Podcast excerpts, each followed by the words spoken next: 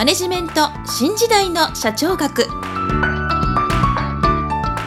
こんにちは。中小企業診断士の六角です。今回はマネジメント新時代の社長学第6回をお届けいたします。今回のテーマは所有と経営の分離ということです。もし私の著書図解でわかる経営の基本一番最初の入本をお持ちの方は第1章第3節16ページをご覧いただきながらお聞きいただきたいと思います。早速ですが今回のテーマである所有と経営の分離の所有というのは出資しているという意味です。そしてテーマが所有と経営の分離ということは逆を言えば所有と経営はもともとは分離していなかったということです。これは近代の会社について思い浮かべていただければと思うんですけれどもかつては事業をしようとしていた人はお金を出して生産設備を購入しそして労働者の方を雇って経営をしていました。すなわち会社の所有と経営者は切り離されず同じ立場の人が出資者でもあり経営者でもあったということです。しかし事業規模が拡大してくると経営者以外の人にも出資を募るようになってきました。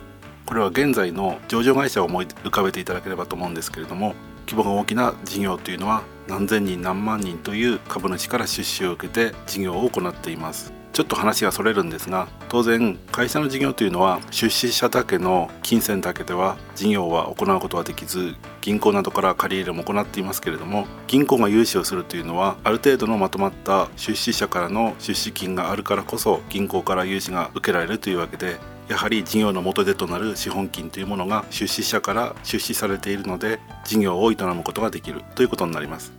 それでは話を戻します。今回お話の前提となっているのは上場会社という前提になりますけれども現在の会社というのは多くの人から出資を受けて事業が営まれるようになっておりそして日常的な意思決定それから事業運営というのは株主の間から選出された取締役が担っているということになります。すなわち経営する人と出資をする人が分かれている状態。これが所有と経営の分離ということです。ところで前々回ですね。出資者株主というのは会社の最終的な意思決定をするという説明をしましたが特に上場会社では実態としては経営者たちが考えた経営方針などを株主たちが株主総会で追認しているという状態がほとんどです。ですから表面的には株主が最終的な意思決定を行っているということになっていますが実態は経営者が方針を決めているという状態にあります。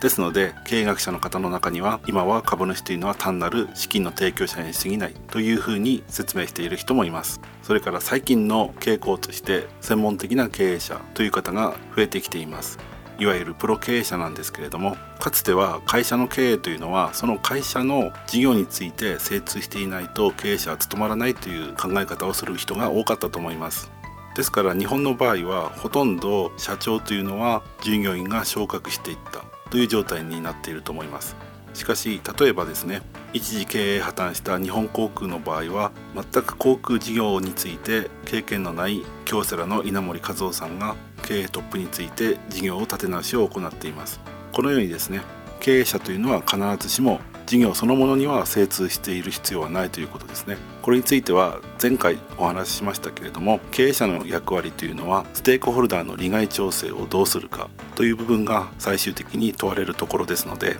事業に精通していないとステークホルダーの利害調整ができないということではなくむしろ今はこの利害調整がすごく難しくなっているので従業員のように事業に精通している人が経営トップに立つよりもプロ経営者がトップにつくことの方が良いという場合もあります。ただこれについてはケースバイケースですので全てプロ経営者がトップに立てばいいというわけではありませんが最近はこのような専門的な経営者が増えている傾向にあるということをご理解いただきたいと思います。また現在はそういう傾向にあるわけですので中小企業経営者の方も事業そのものよりも組織運営そのものに重要性があるんだということを認識しながら経営に当たっていただければと思います。以上今回は所有と経営の分離についてお話しいたしました。次回は会社の中の機関についてお話ししたいと思います。なおこの番組では引き続きリスナーの皆さんからのご意見ご感想ご要望などを受け付けていますのでよろしければ Twitter アカウント SHACHOUGAKU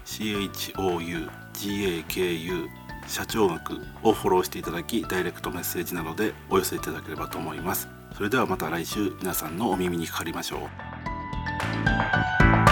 う。